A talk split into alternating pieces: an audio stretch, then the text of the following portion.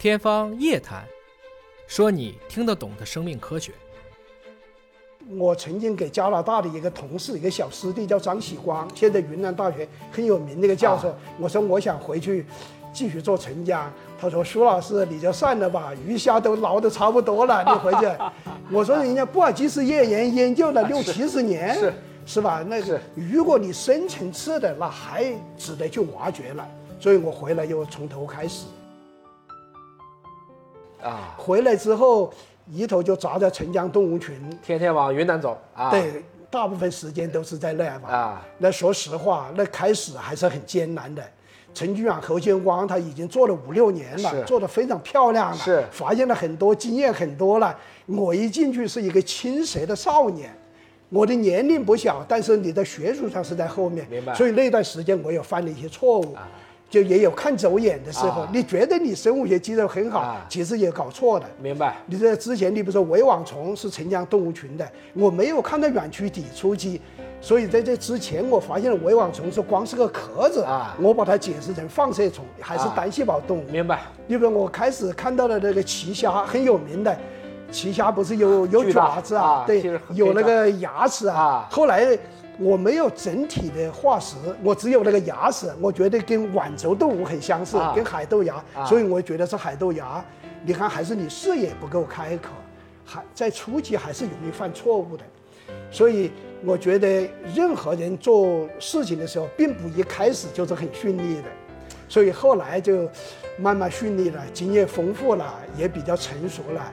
然后经过两三年以后，呃，我。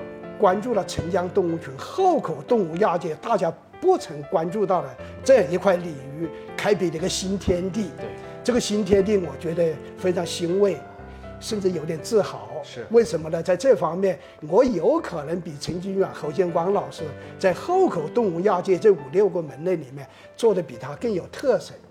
说实话，就是说，这个故事就到了澄江，你怎么做了？是。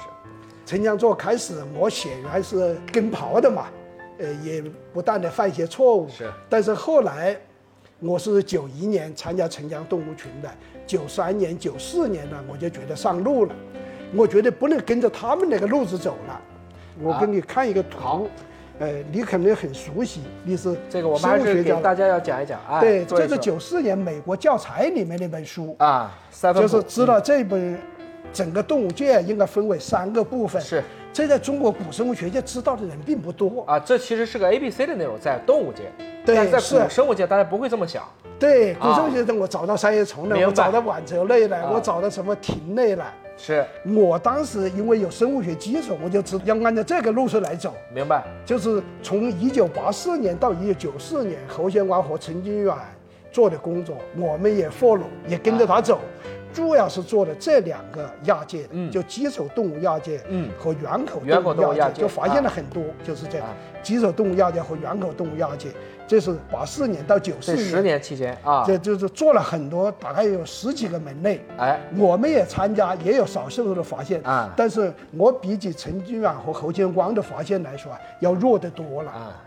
但是我有一个理念，就是还有一个后口动物亚界，这里有没有？这十年这么一个都没见到，非常奇怪了。对，当然它也可能真没有，为什么呢？它应该比这两个亚界啊更高级一点，更高级它出现会更晚一点啊。凭借我的生物学知识，我也知道这个亚界里面的东西啊，它在早期都是没有硬骨骼的啊。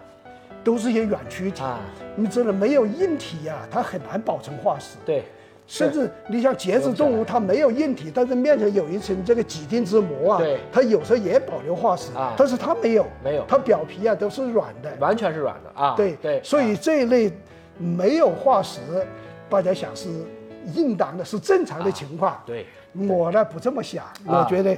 从一九九四年以后，就是八四到九四，九四年以后啊，我就把重心放到探索这个了。是，这个风险很大。对，这可能有高收益，也可能没有啊，但是存在高风险。对。